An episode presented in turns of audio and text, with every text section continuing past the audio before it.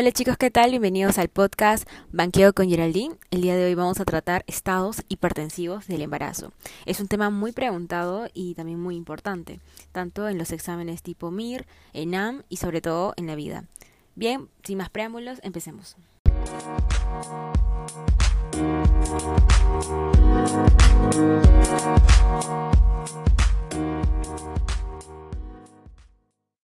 Ok, esta es una pregunta del examen MIR 2019. Dice, es un poco larga, así que escuchen bien. Primigesta de 28 años sin antecedentes médicos de interés, con un IMC 25, presión arterial en el primer trimestre de 95-65. Eso te da, este dato te lo dan para que sepas cuál es el basal. Gestación única de curso normal hasta el momento. Bien. Acude en la semana 34 más 1 a la realización de una ecografía del tercer trimestre. El feto vivo e encefálica con peso estimado a 1760 gramos, percentil 5. Índice de pulsatilidad medio en arterias uterinas en el percentil 97. Índice cerebro placentario en percentil 3 e índice de pulsatilidad en arteria umbilical en percentil 75. Líquido amniótico normal bolsa mayor de 38 milímetros, y movimientos fetales percibidos durante la exploración y por la madre. En la consulta de obstetricia se constata que la presión arterial es de 135-91. Refiere que se le han hinchado las manos en las últimas semanas y que desde el día anterior tiene náuseas y ha vomitado en dos ocasiones se solicita una analítica en la que destaca glucosa 105 miligramos por decilitro, creatinina 0.64 miligramos por decilitro, la GPT 109, la GOT 110, la LDH 460, está elevadita, bilirrubina 1.3, amilasa 50, sodio 139, potasio 4.49, hemoglobina 12.9, está bien, eh, plaquetas 77.000, están bajitas, eh, leucocitos 13.000, índice proteína creatinina 0.35, cociente, este es muy importante, cociente SFLT1 PIGF 577, está elevado y esto es un dato importante en lo que es preeclampsia, ¿ok? Y presencia de esquistocitos en sangre periférica. Bien, todos estos datos nos deben hacer pensar en una preeclampsia grave, ¿ok? Por lo que nos está mencionando con la LDH elevada, que básicamente nos indicaría que hay hemólisis, ya. Eh, también eh, los esquistocitos también nos dan una señal de que había una hemólisis la, el índice de la proteína creatinina, el cociente FLT1 y además de que sabemos que su basal ah, cuando vino era de 95-65, eh, tenemos que sospechar de una preeclampsia. Y no solamente una preeclampsia, sino que añadido a eso hay plaquetopenia, eh, ¿se acuerdan la, la nemotecnia del síndrome de HELP? Que era hemólisis, enzimas hepáticas elevadas, plaquetopenia. Eh, bueno, todo esto lo tiene y podríamos pensar en eso también. Entonces la pregunta es muy extensa, pero no especialmente difícil si se identifica el síndrome de HELP. Claro, nos presenta una paciente en la que en el contexto de una preeclampsia se presenta hemólisis, elevación de transaminasas y plaquetopenia. Independientemente del resto del caso clínico, el tratamiento de esta paciente es finalizar la gestación mediante la inducción de parto, ya que no hay ninguna, ojo, contraindicación del parto vaginal. También identificar que es una preeclampsia grave, ¿ok? Y por otra parte, el feto no es solamente pequeño para la edad gestacional, sino que nos dan datos del Doppler en la ecografía que presenta una restricción del crecimiento intrauterino. Por lo que lo más, lo más acertado en esta, en esta pregunta un poco larga, incluso las respuestas, es la número 4, que dice, se trata de un feto con restricción del crecimiento intrauterino que se acompaña de un síndrome de HELP. La actitud recomendable es la finalización del embarazo mediante la inducción de parto. Es lo más correcto. Las otras te dicen que debemos prolongar hasta la semana 37 y no es así. Otros dicen la semana 37, 35, 36 y lo que saben es que solamente si es menor de 34 semanas y la preeclampsia severa, ahí recién daríamos corticoides para la maduración pulmonar fetal 48 horas ya luego ya inducimos no el parto, pero él ya tiene 34 semanas el feto y como es algo grave, la única solución aquí es finalizar eh, la gestación. Bien, continuemos con la siguiente pregunta del 2016. El síndrome de HELP se define por un cuadro de 1. Hipertensión arterial, proteinuria, edema generalizados y aumento de peso por retención hídrica. 2. Anemia hemolítica microangiopática, disfunción hepática y trombocitopenia que puede progresar a coagulación intravascular diseminada en gestantes con hipertensión arterial. Esto más parece el síndrome de HELP, sí. La 3 te dice anemia hemolítica, hipertensión arterial o elevación de presión sistólica previa de 20 milímetros de mercurio y proteinura mayor de 30 miligramos en orina 24 horas. Eh, no, de hecho es en 300 miligramos para preeclampsia, ¿no? Elevación de transaminases hepáticas y bajo nivel de conciencia. No, eh, la 3 no es, ni siquiera está correcta. Eh, 4 es hipertensión arterial en gestantes de más de 20 semanas acompañadas de anemia hemolítica, trombocitopenia, dolor epigástrico agudo y, y bueno, tampoco, ¿no? Es la número 2, la que leí. Recuerden que el síndrome de HELP es el acrónimo de Hemolysis Liver and Low Platelets y se trata de un síndrome caracterizado por la presencia de anemia hemolítica microangiopática, alteración de las transaminasas por difusión hepática y disminución de las plaquetas que aparecen en mujeres embarazadas con preeclampsia, siendo también un criterio de gravedad de la misma cuando aparece, ojo. Y ya que el resultado de la presencia de trombos hepáticos e intravasculares secundarios a la liberación de tromboplastina placentaria se trata de un cuadro clínico grave eh, que puede progresar a, a, una coagulación intravascular diseminada.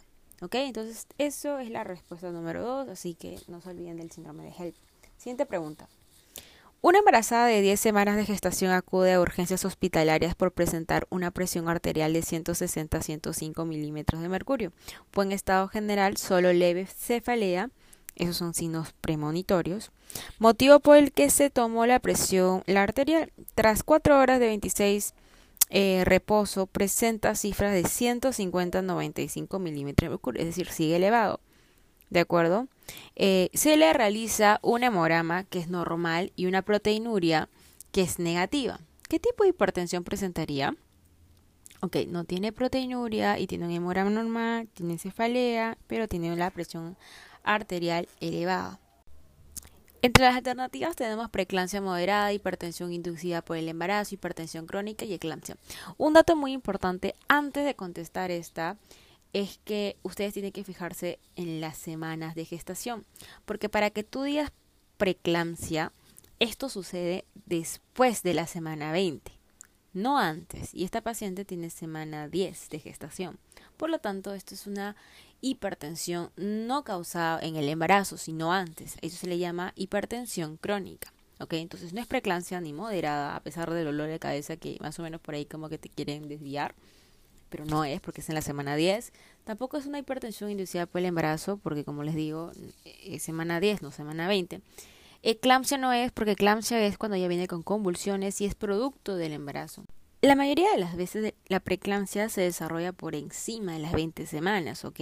Pero hay tres casos en los que puede haber preeclampsia precoces. Por ejemplo, mola datiforme, gestación gemelar e hidrops fetalis. Pero como no nos dice esto el ejercicio, se trata obviamente de una hipertensión crónica no adquirida en el embarazo.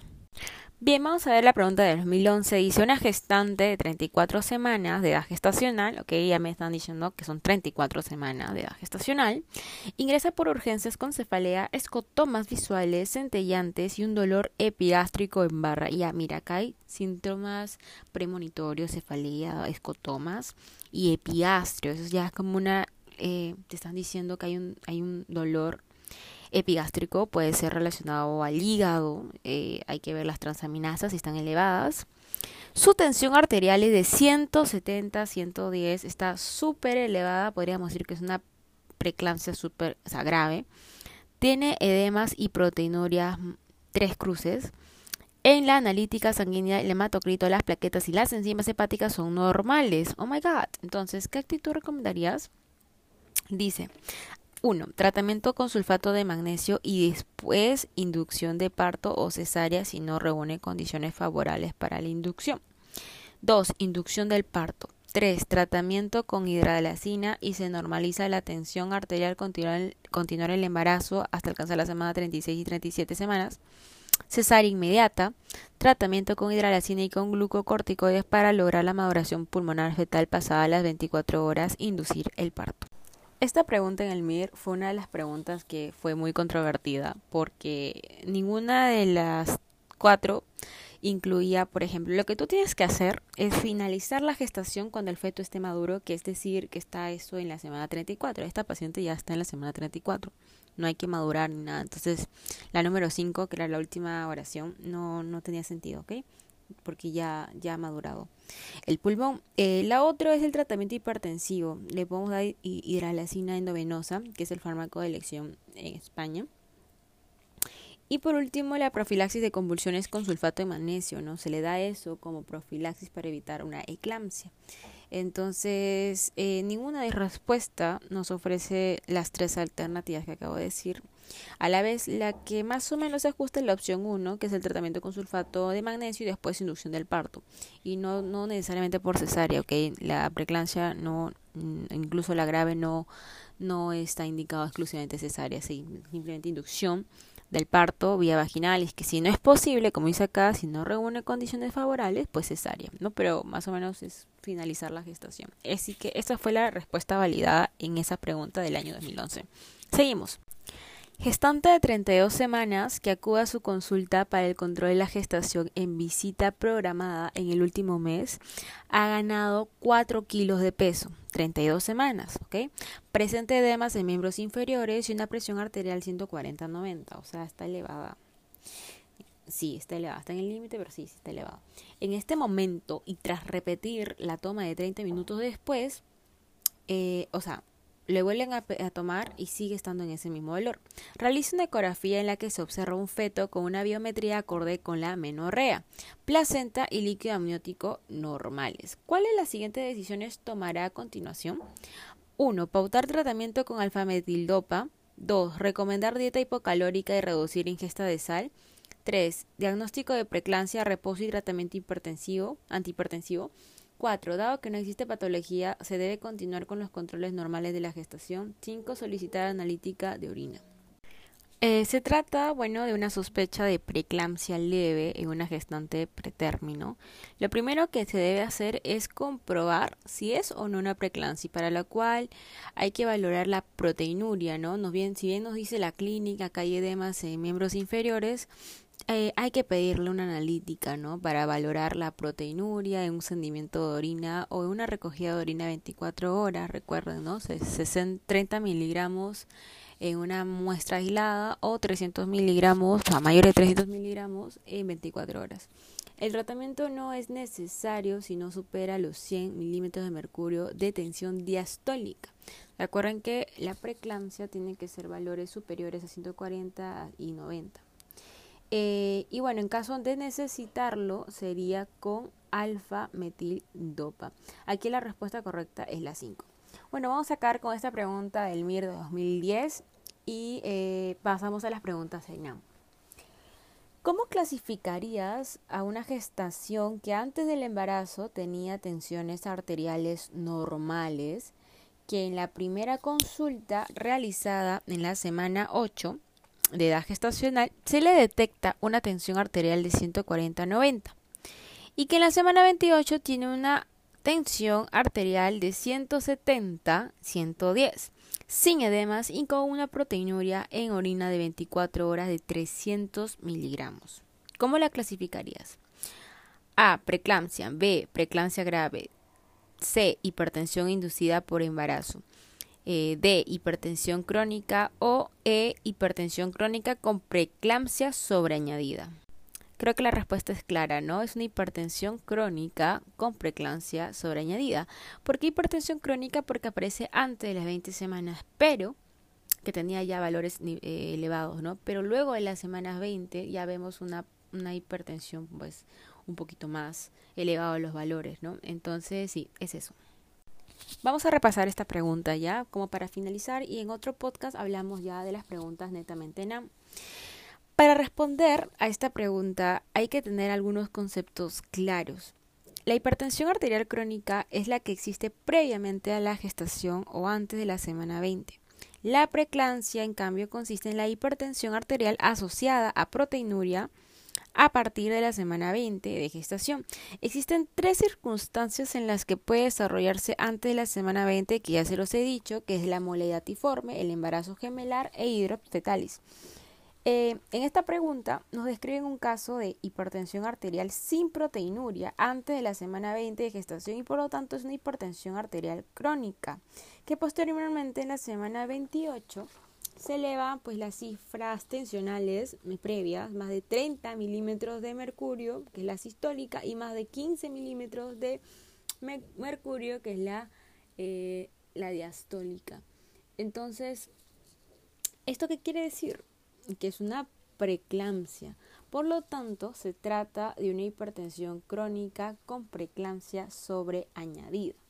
Ya, recuerden bien esos valores. O sea, Tú para definir preeclampsia es o bien una presión arterial sistólica mayor de 140 o diastólica mayor de 90, pero eh, si tú conoces la, el basal, como en este caso una, hipertensa crónica, saber que si se eleva la sistólica más de 30 milímetros eh, de mercurio o la diastólica más de 15, ya estamos también hablando de una preeclampsia, ¿ok? Bueno, eh, creo que nos hemos pasado el tiempo, son 16 minutos. Vamos a pasar al siguiente podcast con preguntas solamente en A. Si llegaron hasta aquí, muchísimas gracias. Eh, no olviden compartir este podcast con sus amigos, escúchenlo en todas partes, regresando de la clínica o en su cama, donde ustedes mejores se sientan. Y bueno, nada, no se olviden seguirme en las redes sociales también. Estoy como Yera Alexanena o como apunte-medicina en Instagram y en YouTube como blog de Geraldine. Un besito a todos, cuídense mucho, saludos.